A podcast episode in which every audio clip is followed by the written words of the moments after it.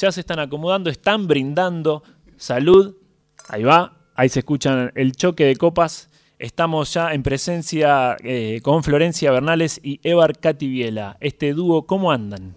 ¿Qué tal? Buenas noches. Muy bien. Y con este recibimiento ya con la copa, más hablar de vinilos escuchamos, coleccionamos, todo. Somos fan de los vinilos y queremos hacer un vinilo, ¿no? Queremos sacar el disco que estamos grabando Muy bien. en formato vinilo. Sí, muchísimas gracias por la invitación. No, por favor. Un placer estar acá. Un placer que vengan ustedes. Eh, ¿Cómo es eso? Arranquemos directamente con eso, con el vinilo. ¿Cómo es eso de, de la producción del, del vinilo? No, no sé cómo es porque nunca produje un vinilo.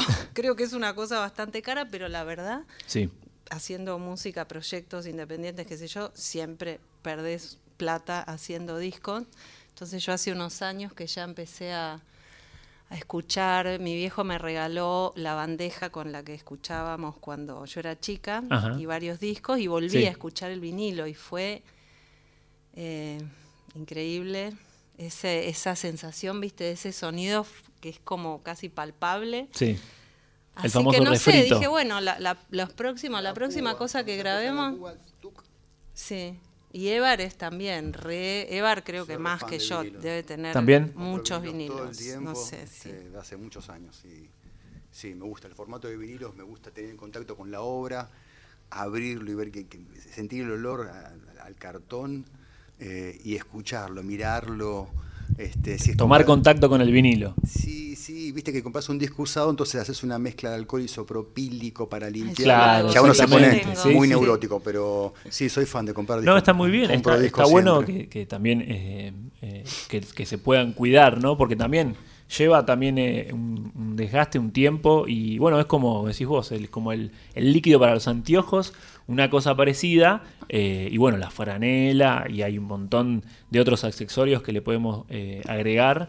eh, mismo para el traslado de los vinilos, ¿no? Las Así bolsas es. exteriores, interiores y el bolsito que tiene la forma de los vinilos acolchonadito para que no se lastimen los las vinilos. puntitas, las puntitas, toda esa, la gente que vende discos tiene la categoría Goldmine, ¿viste? Que Exacto. te, te ponen VG, VG es más, es, es- es- es- es como un rollo ya medio locura. Sí. Pero bueno, entiendo, el que tiene el negocio del disco, si el disquito tiene una puntita doblada, le baja un puntito. Si salta un pedacito, Exacto. entiendo el negocio. Yo compro para escuchar, no para vender, pero conozco Claro. disqueros este, que hacen todo eso y bueno, los veo todos los días en las redes sociales detallando cada disco y cada Sí. segundo.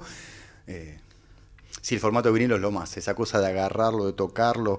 También se traslada a nuestra infancia, digo, yo tengo 49 años, entonces pasé la época de que ir a comprar un disco de vinilo, no es como hoy, era como ir Claro. a comprar un, paquete de pastillas, no era tanto como, era una Pero cosa más. precio, claro. Ahora es todo un rollo, si la primera edición, pero si no sé qué, esto y qué lo otro.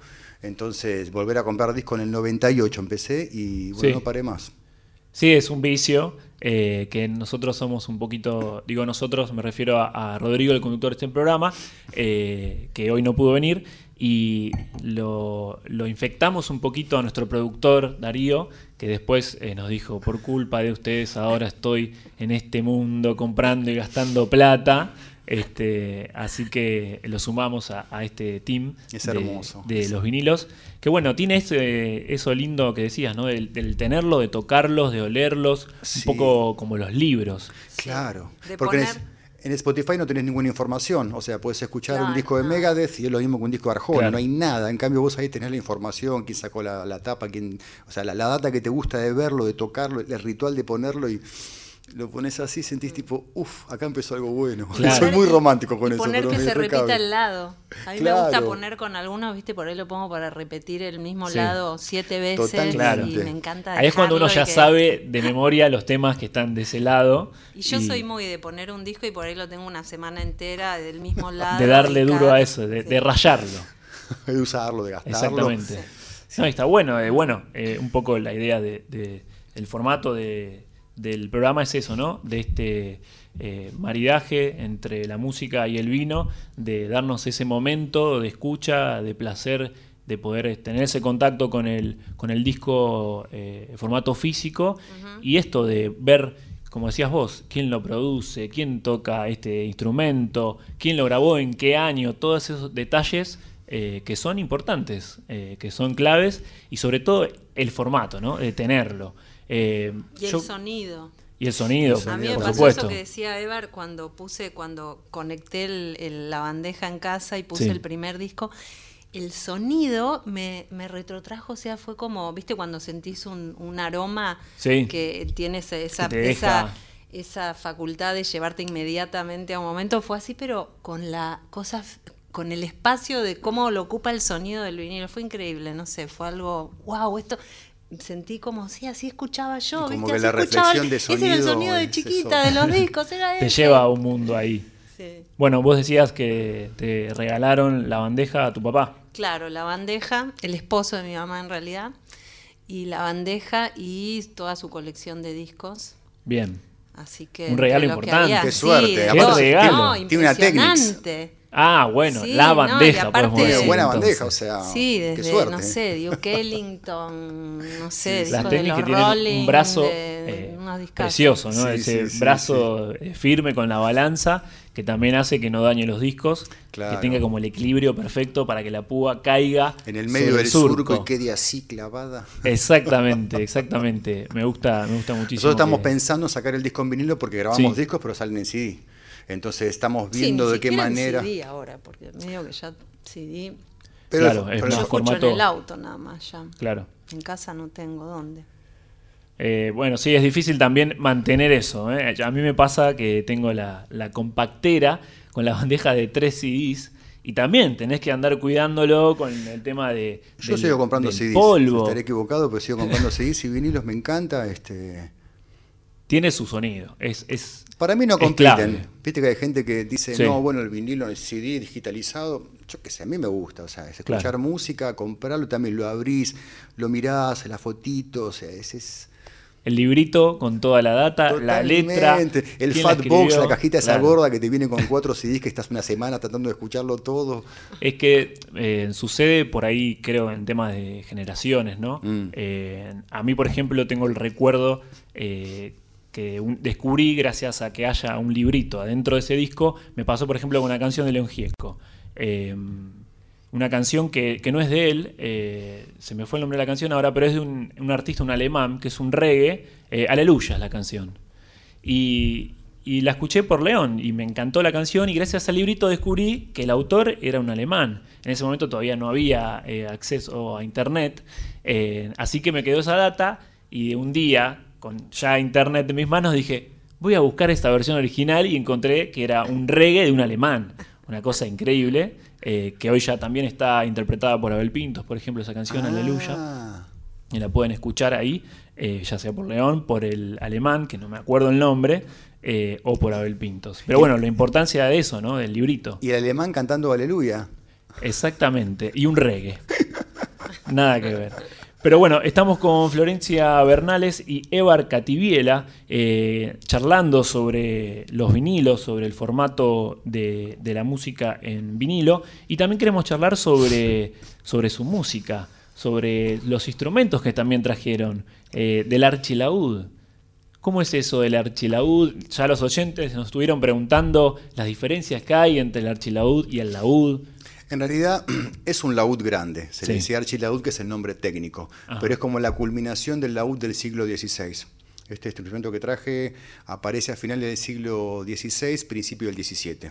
De alguna manera fue creado, tiene cuerdas, pasarlo vas a ver que tiene muchas cuerdas al aire que para acompañar a cantantes en óperas, en las óperas barrocas o canciones que ya requerían de sonidos más graves. Pero en realidad es un laúd. El nombre técnico es archilaúd, pero es un laúd con más cuerdas. Ok, y las cuerdas son, me decías la de la cantidad por eh, música clásica, música barroca, entiendo más de, música más eh, de tiempos más lentos. Hay de todo. Tenés danzas que iban a las chapas. Ah, mira. Con este, los laudes tenían en principio en el siglo XVI seis cuerdas. Y a medida que pasaba el tiempo se le agregaban siete, ocho, nueve, diez, hasta que se terminó con este instrumento que tiene 13 y también hay de 14. Pero músicas tenés melancólica, polifónica, con varias voces, como si fuera un cantante, pero trasladado al instrumento. Pero también tenés danzas que fue como una moda en Europa, las danzas escritas para instrumentos antiguos, que están este tipo Steve Bay, pero tocado con un laúd. O sea que vuelan a las chapas, es que están tocando sin parar, que tenés que sentarte a estudiar como un chino, porque no es este, esa cosa que nos venden de el juglar, Claro. bueno, Totalmente. estoy, estoy siendo irónico. Este, sino que había que, que pelar. Hay cosas que Claro. a mí me resultan imposibles. No, y que como decías vos, están sujetas más a la danza, para darle... Para eh, que bailen y que, claro. que no, no había, en ese momento, eh, la música era o tocas o tocan para vos. Claro. Entonces, para que bailen, hay coreografías también que están escritas de esa época de cómo se bailaba y tenían que bailar y está lleno de danza, sobre todo en Europa, no tanto en España. Eso es raro, porque en España había llegado la música que hacían en el resto de Europa, pero en los libros solistas, que hay mucha música solista para estos instrumentos, Sí. no había danzas. En cambio, en el resto de Europa, en Francia, en Alemania, en Italia, está, está pilas de libros de música solista para laúd, vihuela, pero laúd, guitarra renacentista, Claro. eh, de lleno de danzas, obviamente para que bailen, y son, son muy virtuosas algunas, tenés que, eh, podés tocar el bajo, pero Claro. después cuando vienen las disminuciones, las improvisaciones escritas, Sí. y tenés que tocar, tenés que, que sentarte a estudiar como un chino para que tan, taca, taca, tan, taca, taca, taca, taca, taca, Para taca, que suene a esa velocidad, digamos. para que suene, que se escuche lindo y que sea orgánico y que, que, bueno, que, que sea parecido a lo que uno se imagina como era en esa época, que tampoco lo sabemos. Claro. Bueno, me dieron ganas de escucharlo con toda esta, con toda esta introducción. la Pero flor. no hacemos eso.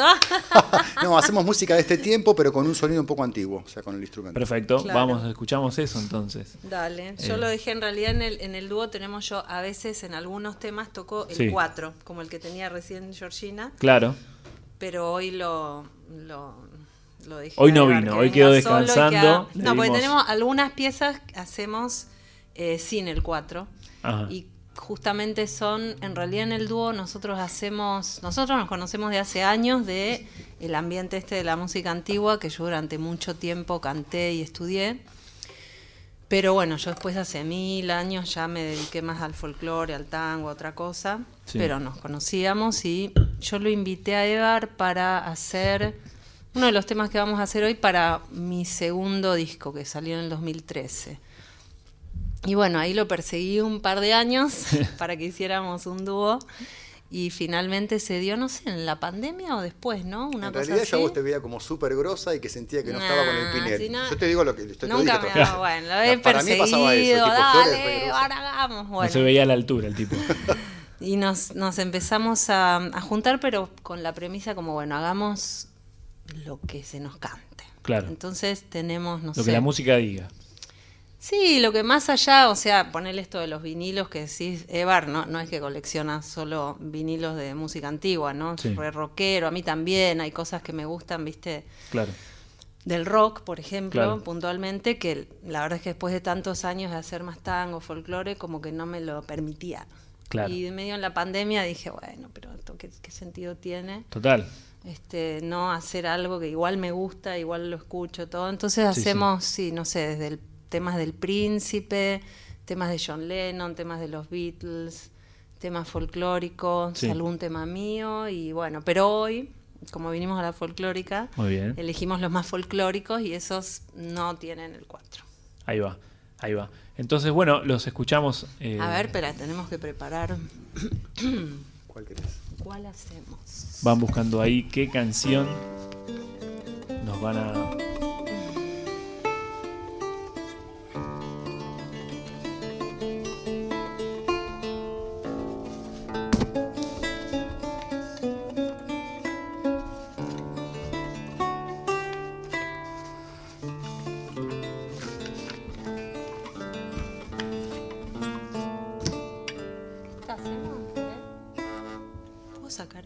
Sí, Para- sí, sí. Ponete cómoda. Bueno, vamos a hacer entonces Chañarcito de Guastavino y letra de León Benaros. Ahí va. Escuchamos.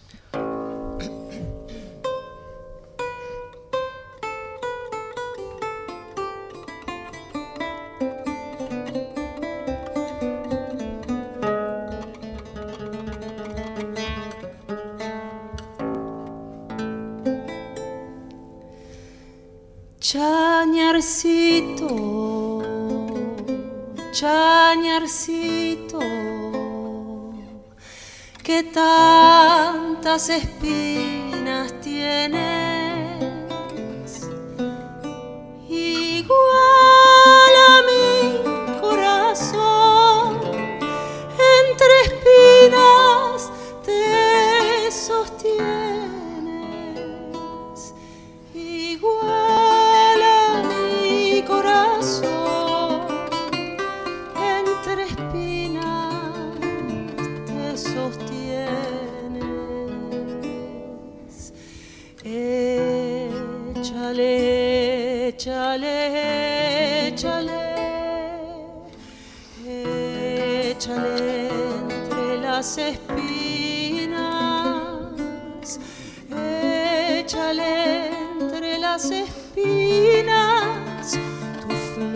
flores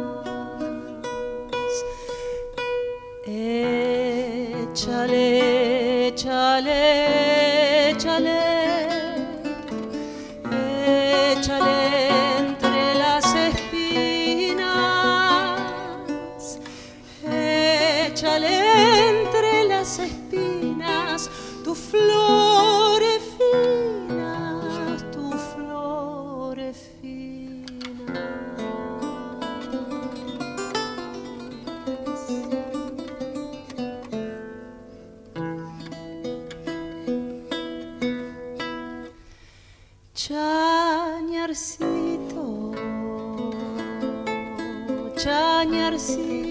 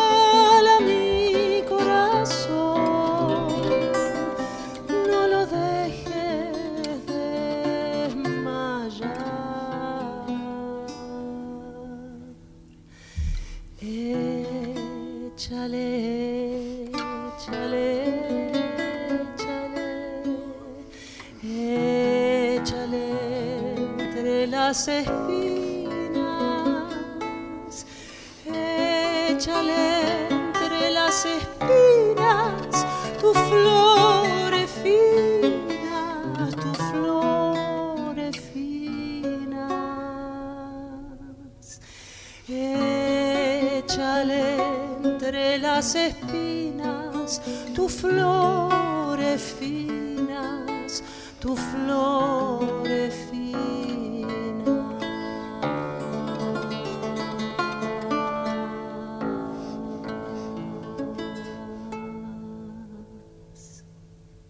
Bravo. Muchas gracias. Gracias. Florencia Bernales y Evar Cativiela haciendo Chañarcito. Continuamos aquí en Vinos y Vinilos con eh, la presencia de Florencia Bernales y Evar Cativiela con este instrumento bellísimo eh, y, y rarísimo también porque veo como dos clavijas. Hay dos clavijeros. ¿Cómo es eso? ¿Los agudos van por, la, por arriba, por abajo, los graves arriba? Es como una guitarra que viene de agudo a grave.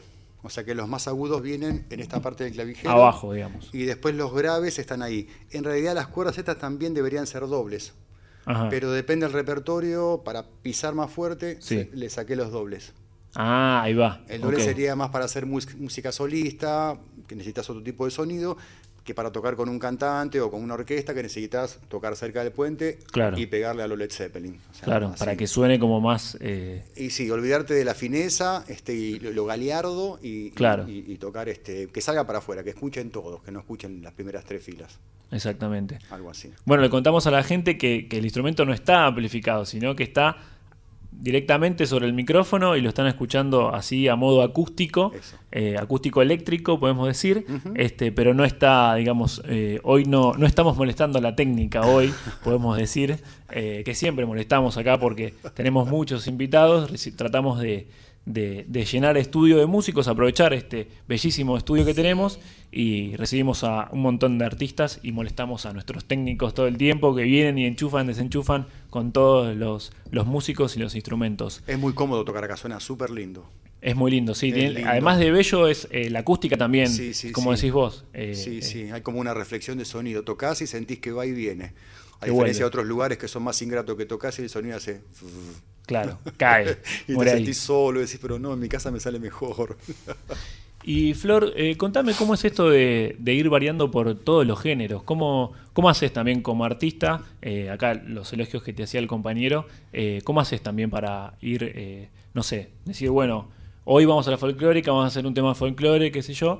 Pero también uno como artista tiene que, como adentrarse ahí en ese momento, en esa situación y decir, bueno, hoy estoy con el folclore y voy a interpretar esto. Sí, en lo vocal, bueno, tampoco es que hago, viste, como géneros muy alejados, Sí. ¿no? No sé, si uno ponerle decir, bueno, me encanta la ópera y me encanta el flamenco, no Claro. sé si son compatibles Claro. vocalmente, viste, para encarar. Pero mm, yo creo que en realidad el- la música popular, sobre todo, bueno, yo hago mucho de Latinoamérica. En Sí. realidad para mí el tema fue un poco como que no me, no me permitía por ahí cantar en inglés, ¿viste? Claro. Eh, en- con, con lo que decís de los géneros, ponele esto si es folclore o tango o rock, qué sé yo. Mm, a mí me parecen... eh, es más, fue como un reencontrarme con algo genuino mío, poder cantar todas esas cosas, ¿viste? Em, si me preguntás por ahí, quizás curiosamente con el tango, donde más siento que mi acento, ¿viste? Mi acento porteño Sí. Es donde más, ¿viste? Mi forma de hablar, Ajá. cantar un tango, ¿no? Claro. Este, pero sin embargo, bueno, yo por mi historia crecí en Perú, mi papá es peruano, entonces con la música Sí. peruana también me Claro. hallo o paso al yo, viste, a hablar así. Muy contenta. Bueno, de paso, pero quiero pasar, justo Sí. acabo de hablar con una cantante peruana y compositora que está acá, que toca el domingo en el Teatro Shirgu, se llama Lala. Lala. Giovanna, Lala. En Yo el Teatro la amo, sí, la adoro, Perfecto. así que les recomiendo que vayan a verla, una gran artista. Ahí está la recomendación entonces. Sí. En el Em, hermoso Teatro Giru. Sí, sí, sí. Está este domingo. Vino, Este domingo. vino de Perú. Sí. Perfecto. Sí. Lala, búsquenla. Ahí está Tiene la unas canciones preciosas. Em, bueno, ahí está mi infancia en Perú, viste, como Sí. una parte, una identidad así medio peruana. Después también me gusta mucho cantar música de Brasil y también viajé varias veces, entonces entiendo el portugués y me siento como a gusto. Claro. Y el tema era un poco con esto del inglés, pero también yo viví siete años en Londres, en Inglaterra. Claro. Entonces ahí es como que cantar en inglés me, me es, viste. eh, ¿Lo encontraste fácil? Lo encontré fácil, Sí. sí. Este, después, claro, obviamente, si vos hablas de la voz, es un instrumento tan eh, versátil, viste, Sí. que en realidad con cualquier género que vos te vayas a meter, obviamente si vas a fondo, Claro. tiene mil Matices. pequeñas articulaciones, matices y cosas que si vos estás muy en el género, Claro. obviamente cada vez vas profundizando más Sí. y está. Pero mm, yo creo que también, viste, basta, me parece, con que uno para expresarlo lo hayas vivido, viste, de Sí. alguna forma. No sé, yo, en mí por lo menos, Claro. lo siento, viste, como algo genuino, ¿no?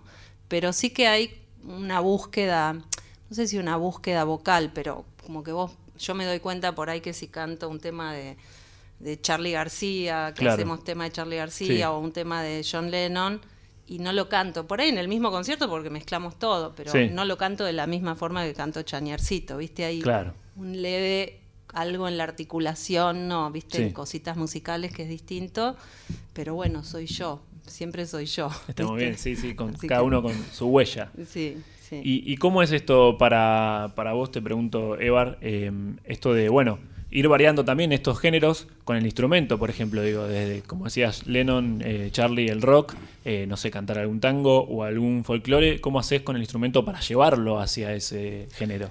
Con Florencia es como una especie de oasis del amor donde hago un repertorio que no hago con nadie, porque generalmente hago música antigua. Claro. Siglo XVI y XVII, con distintos grupos, música francesa, española, italiana, alguna Sí. ópera barroca. Entonces, para mí es muy natural, porque yo básicamente en mi casa no escucho música antigua. Hago música antigua, pero escucho en mi casa, puedo escuchar un disco de The Cure, este, un disco de Sí, Led sí. Zeppelin, un disco de los Red Hot Chili Peppers, un disco de Hopkinson Smith.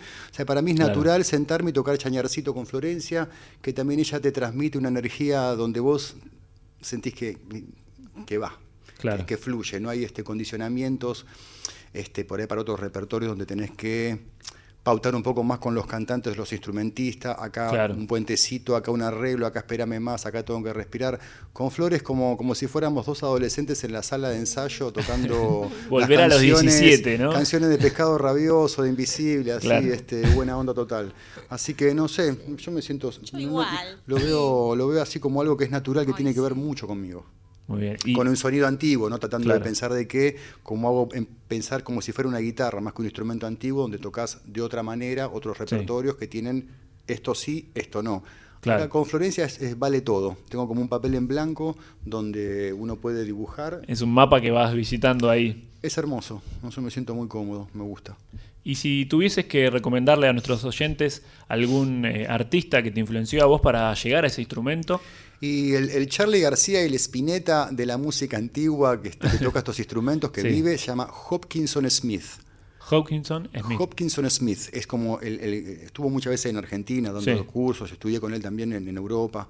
¿Puede Eh, ser que es musicólogo o no? Él creo que sí, porque estudió en Harvard hace mil años. Investigador, pero, claro. Claro, pero después se dedicó solamente desde los 80 a hacer música solista, ha grabado unos super discos.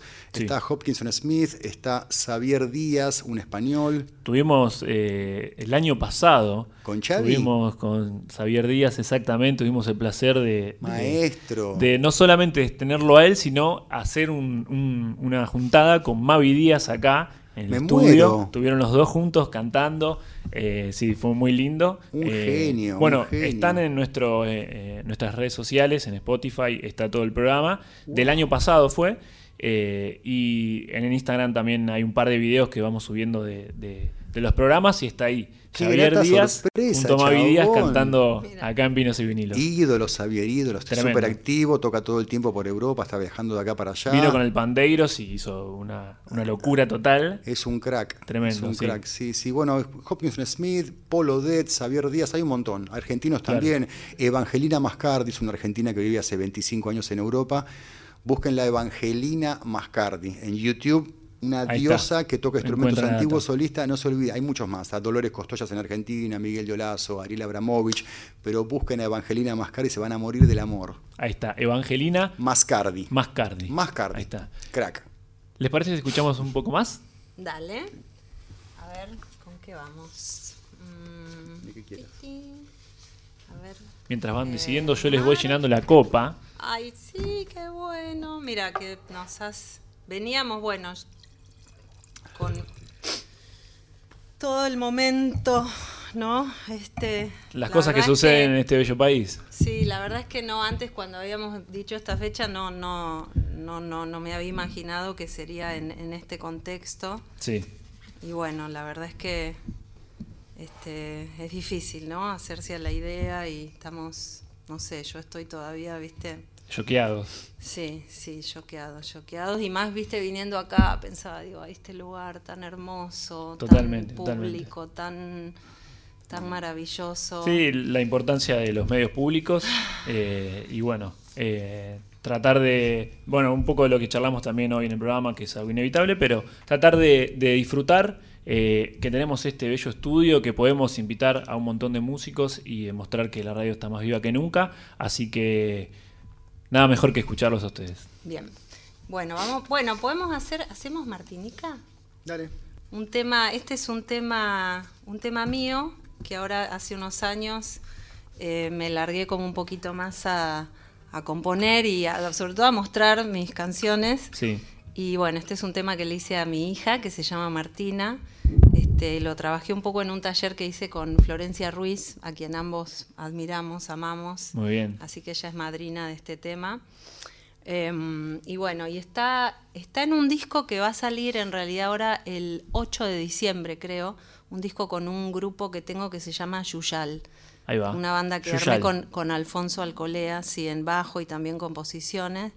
Y bueno, tenemos un disco que va a salir el 8, lo vamos a presentar el año que viene ya. Muy bien. Pero bueno, si quieren este, ir ahí a las, a las redes y a las plataformas, Yuyal. va a estar Yuyal. Perfecto. Sí, y hay músicas propias. Ahí va. Y ahora bueno, vamos con Martinica. Escuchamos Martín entonces. Martinica. Martinica.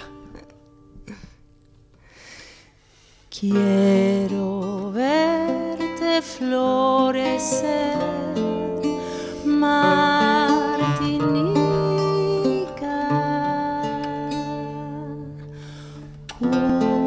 curioseando por la vida,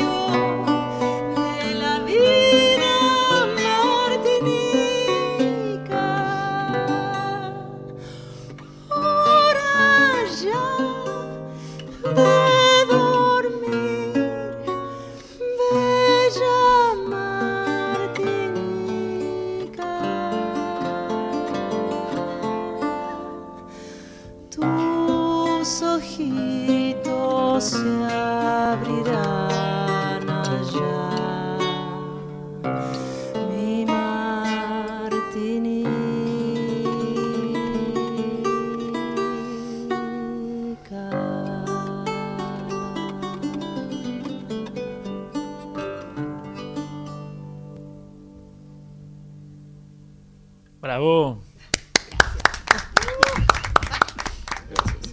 Ahí sonaba Florencia Bernales y Evar Cativiela con Martinica, esta canción que le dedicó a su hija Martina. Eh, ¿Cuántos años tiene tu hija? Ocho. ¿Ocho?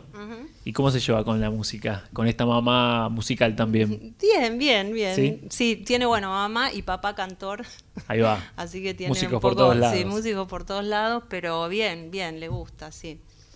¿Le gusta la Este, música? Le gusta la música, tampoco es, o sea, le hemos regalado un ukelele, en casa tiene el piano, todo, pero todavía, viste, Despacito, ya va a No, encontrar sí, ya ahí le va a llegar, no la queremos tampoco Atosigar ahí, Sí, claro. atosigar, pero bueno, no, le encanta cantar, bailar, es reafinada, canta hermoso, sí. Muy bien, ahí se, se escapa un poco la baba de la madre, Re. ahí Sí. eh, con esta bella canción que, que le hiciste ahí para tu hija. Eh, chicos, ¿cómo, cómo es el, el disco que, que se viene, que van a grabar? Cuéntenme un poquito de eso. Eh, después, obviamente, nos encantaría recibirlos con el formato físico del vinilo Va a suceder, Ay, qué va a suceder. momento, ¿no? Qué hermoso, qué sueño y hacer toda esa ceremonia, ¿no? Por supuesto. Traen, ponemos la bandeja, abrimos un vino y los escuchamos. Sí. Ay, qué lindo. Claro que sí, sí. sí.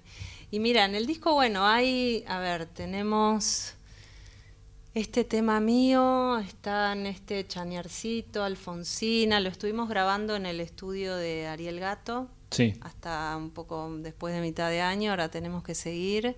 En algunos temas, bueno, yo toco el 4 y tenemos eso, van bastante, no ponele un tercio, ¿qué será? Un poco más de un tercio de temas en inglés, que son Ajá. versiones de, de John Lennon, de algunos temas de su etapa solista, que nos gusta mucho. Hay otro de, de los Beatles. Después tenemos varios temas del Príncipe, Gustavo Pena. ahí está, mirá. Uruguay, ¿viste? Este, Sí, eh, vino hace un ratito el productor y me al oído me dice, pregúntale si pueden hacer un tema del príncipe. me Sí, dijo. tenemos. Me dice, Dale, "Preguntale si tenemos, pueden sí, hacer un tema del príncipe, que sí. andaba ahí, dice, me encanta cómo suena, así que quiero escucharlos. dale. Eh, Sí, del príncipe uno, uno dijimos. Estamos con invitados también en el disco. Muy bien. Estamos buscándolos. Este, Fernando Zamalé, el batero de Charlie, está muy ocupado, pero dio un ok que le ocuparía. Bien. Este, así que hay personas ahí que no, no- no- están comprometidos todavía, pero que no- nos dan el ok para, Bien. para sumar percusiones, darle un color distinto Sí. a lo que hacemos nosotros, que son las cuerdas pulsadas con su Claro, con alguna percusión, ¿no? Por ahí en Para algún sumarle tema yo toco la caja. con pero- cuerdas. Por lo menos y para que el disco tenga un interés más este, en cuanto a lo tímbrico. Claro. Sí, yo diría, o sea, estuvimos grabando, todavía no, viste, como la etapa esa donde ya empezás a ver, bueno, este color y esta canción, Claro, le puede todavía no venir los algo, todavía no llegamos ahí, sí. Más en, el- en Fuimos el- en crudo la Sí, grabación estamos Claro. más como las cosas, la voz, el, Sí. el archi, el 4 y... Ahí va. Y para la producción de ese disco o el momento que se juntan a grabar, ¿hay presencia del vino? Siempre está el vino. Sí. o antes o después. Del, del vino y... sí, Grabamos, eh. grabamos por la mañana, así que mucho vino no hay. Yo reconozco que lo de Ariel, cuando voy a fumar arriba mientras vos haces otra cosa cantando abajo, Claro. yo le robo siempre un toquezón. Aprovecha que está afinando y dice, bueno, Pobrecito Ariel, pero ya le- el, ron que tiene ahí siempre le hago un toquezón a las 11 de la mañana con la excusa de aflojar. Yo, ahora Ahí Claro, claro, depende de la hora que vas a grabar, por ahí decir, Claro. bueno, no, si son las 11 no da. claro, vino. son Pero los mí- cuidados de la voz. No, igual para mí, viste, mira, yo soy profe de canto y siempre me preguntan, viste, pero es bueno, ¿y qué tomo? ¿Y si tomo Claro. y no? Yo digo, bueno, es lo que a cada quien, viste, Le le hace, pase. A, claro. vos- a mí, por ejemplo, ya lo es, me encanta tomar vino para cantarme, a mí me hace bien, por ahí otra persona siente que lo irrita, pero lo mismo te puedo decir Sí, del claro. café, del mate, de la Coca-Cola, de la Sí. leche, viste, Claro. qué sé yo. Cada uno tiene su Ese te- receta ahí de... Cada uno tiene lo que le, le viene bien y el vino, no sé, es algo tan noble que para mí es perfecto, pero Claro, como dice Guarani, si el vino viene, no viene puede- la vida, decimos nosotros. eh, y en este caso, si podemos escuchar y darle el lujo a nuestro querido productor de escuchar algo del príncipe, entonces vamos a hacer Mar, que este tema tiene una letra que yo la- no la había escuchado en el en la versión del príncipe, viste que las grabaciones del Sí. príncipe quedaron como, eran muy Claro. caseras, viste, muy...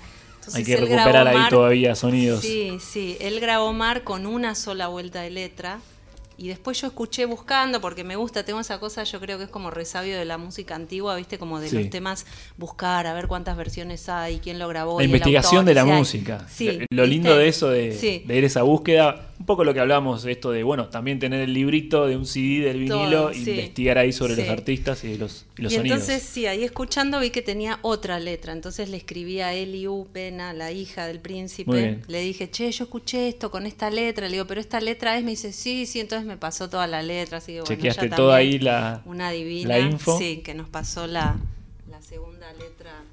La segunda vuelta de esta letra, de este tema que se llama Mar. Y me voy a poner el machete acá. Los escuchamos entonces.